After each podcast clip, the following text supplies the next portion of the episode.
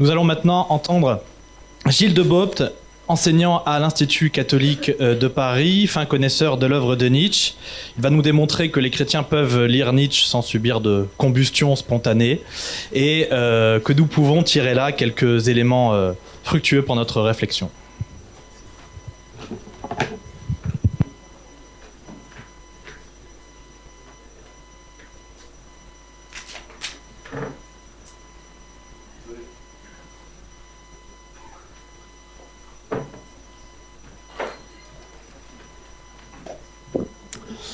Merci à Academia Christiana de cette invitation. Donc mon propos, c'est Nietzsche et le christianisme. Nietzsche est un ennemi du christianisme. Mais celui qui dit avec sérieux Dieu est mort et joue sa vie là-dessus, comme Nietzsche, n'est pas un athée, un sans-Dieu au sens ordinaire de ce mot. Beaucoup qui restent prisonniers d'une confession reçue qui ne les a jamais bouleversés parce qu'ils sont trop embourgeoisés sont sans doute plus athées que les grands questionneurs.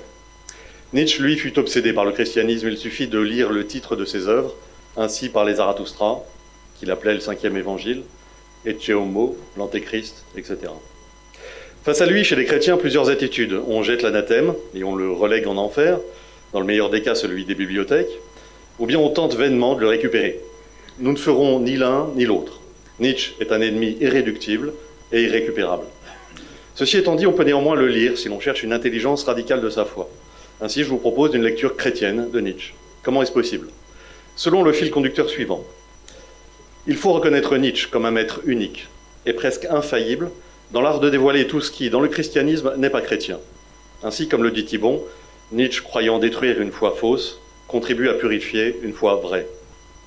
On dit souvent qu'il ne faut pas combattre sur le terrain de l'adversaire. C'est pourtant exactement ce que nous ferons. De quoi aurions-nous peur? Quel est ce terrain? Nietzsche est un héritier des moralistes français. Il dira Le sang de Pascal coule dans mes veines. Pascal qu'il radicalise au point de devenir un immoraliste. Comme chez Pascal, la question de Dieu ne se pose pas sur un terrain métaphysique. Par exemple, Pascal pensait que les preuves de l'existence de Dieu non seulement n'ont jamais converti personne, mais qu'elles rendent même la religion méprisable.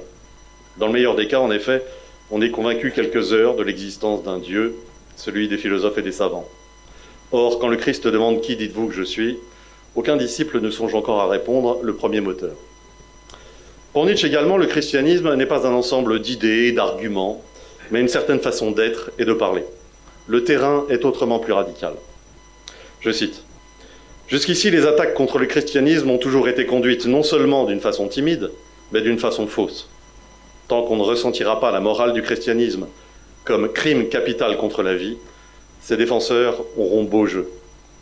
De quoi le christianisme est-il accusé? Je cite Je condamne le christianisme. J'élève contre l'Église chrétienne la plus terrible des accusations que jamais accusateur n'ait prononcées. Elle est la plus grande corruption que l'on puisse imaginer. L'Église chrétienne n'épargna nulle part sa corruption.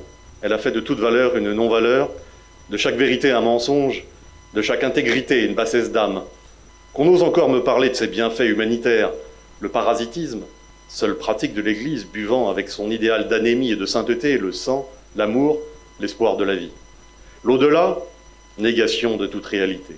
La croix, signe de ralliement pour la conspiration la plus souterraine qui fut jamais, conspiration contre la santé, la beauté, la droiture, la bravoure, l'esprit, la beauté d'âme, contre la vie elle-même. J'appelle christianisme l'unique grande calamité, l'unique grande perversion intérieure, l'unique grand instinct de haine qui ne trouve pas de moyens assez venimeux, assez souterrains, assez petits. Je l'appelle l'unique et l'immortelle flétrissure de l'humanité. Résumons. Le christianisme est accusé d'être un ennemi de la vie. Pourquoi? Par ressentiment. Le ressentiment, voilà le concept fondamental. Et avant d'en venir à ce concept central pour mon propos, disons un mot d'abord de la manière dont s'articulent la loi et la foi. Nous verrons enfin quel discernement nous pouvons opérer. La loi et la foi. Nietzsche souscrit parfaitement à la critique évangélique des scribes et des pharisiens, c'est-à-dire la critique de leur moralisme. En termes pauliniens, Nietzsche s'oppose au salut par les œuvres de la loi, mais il ne le fait pas au nom du salut par la foi, comme Saint Paul, qui par là sera considéré comme le véritable fondateur du christianisme. Les chrétiens, à partir de Saint Paul, puis revivifiés par Luther, vont détourner les paroles du Christ en abstention de la pratique. La récusation du légalisme pharisien, sera tourné en verbalisme. Au contraire, Jésus, lui, vit ces paroles. Le christianisme consiste donc à éluder la pratique par la parole, par la foi. Qu'est-ce à dire? La pratique seule permet de savoir la vérité de la parole. Le christianisme authentique, réel, ne pourra être, ne pourra être qu'une pratique, non un système de croyance. Il nous dit d'abord comment agir, non ce que nous devons croire. Pourquoi le christianisme insiste-t-il sur la foi? La foi n'est qu'un discours creux destiné à masquer l'absence d'œuvre de l'amour. C'est pourquoi la foi, selon Nietzsche, est un, une illusion, une façon d'esquiver la pratique, deux, un mensonge. La foi sert à déguiser en chrétienne des pratiques non chrétiennes, ce qu'il appellera un mensonge sacré. Il faut aller plus loin. Non seulement il n'y a pas de pratique chrétienne chez les chrétiens, mais il y a une pratique antichristique. Comment en est-on arrivé là? Parce que le christianisme est une religion de la faiblesse. Le chrétien, un ennemi de l'homme et de la vie. On peut désormais préciser, c'est pas un striptease, mais je suis bien, je suis bien obligé.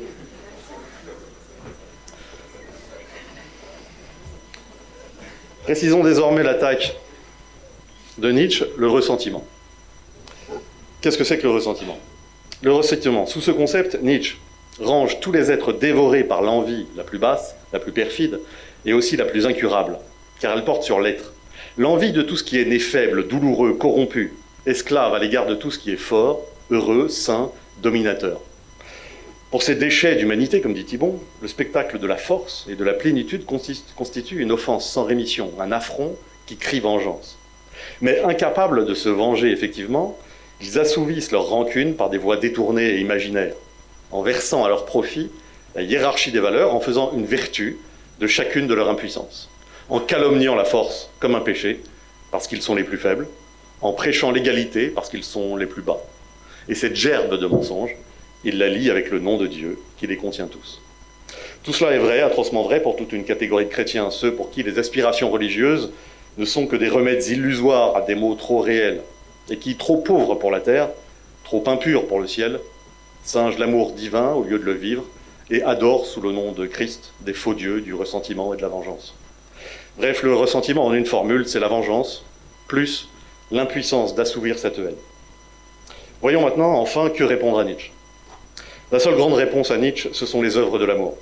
L'amour chrétien est absolument pur de ressentiment.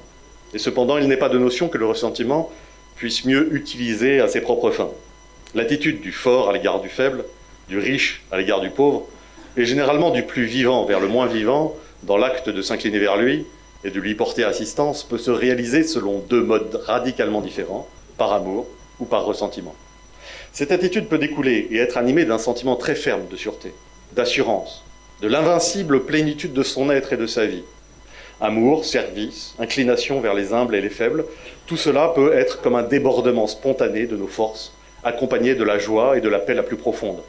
Il y a même un sacrifice qui est don libre de la plénitude de la vie, surabondance de force. Et puis, il y a un altruisme qui n'est que l'aspect que prend la haine.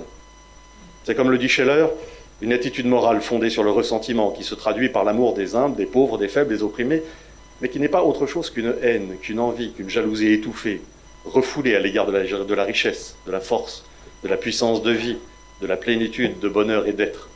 On sent bien la secrète satisfaction qu'ils prennent à complaire dans le spectacle de ces misères. Et quand ils font allusion aux consolations, aux compensations que ces humbles trouveront au ciel pour leur peine, on sent bien l'homme du ressentiment, qui se borne à projeter en Dieu la vengeance qu'il ne peut lui-même exercer.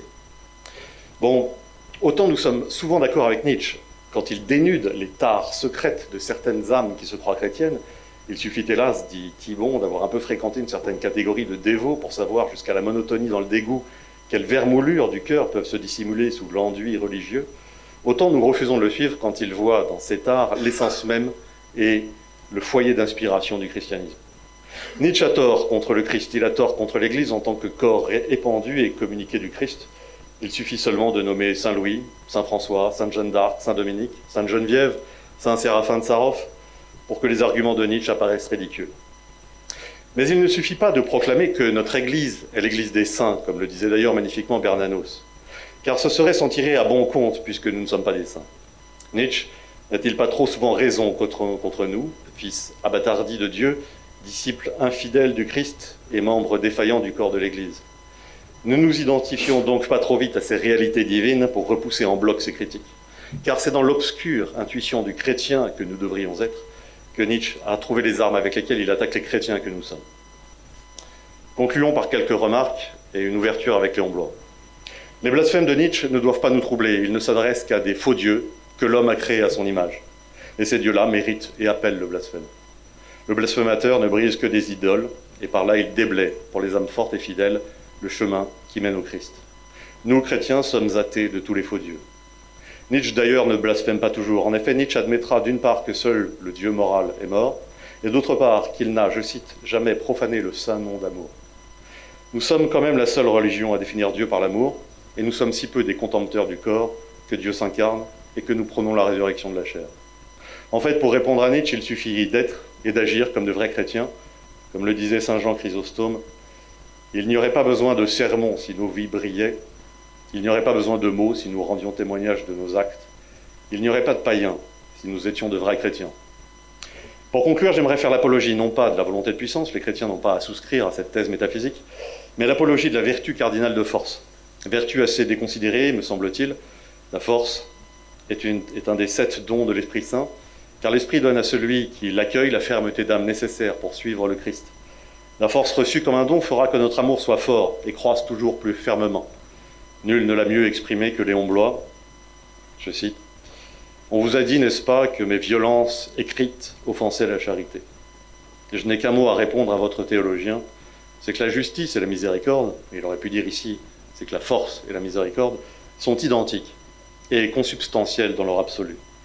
Voilà ce que ne veulent, ni, voilà ce que ne veulent entendre ni les sentimentaux ni les fanatiques. Une doctrine qui propose l'amour de Dieu pour fin suprême a surtout besoin d'être viril, sous peine de sanctionner toutes les illusions de l'amour propre ou de l'amour charnel.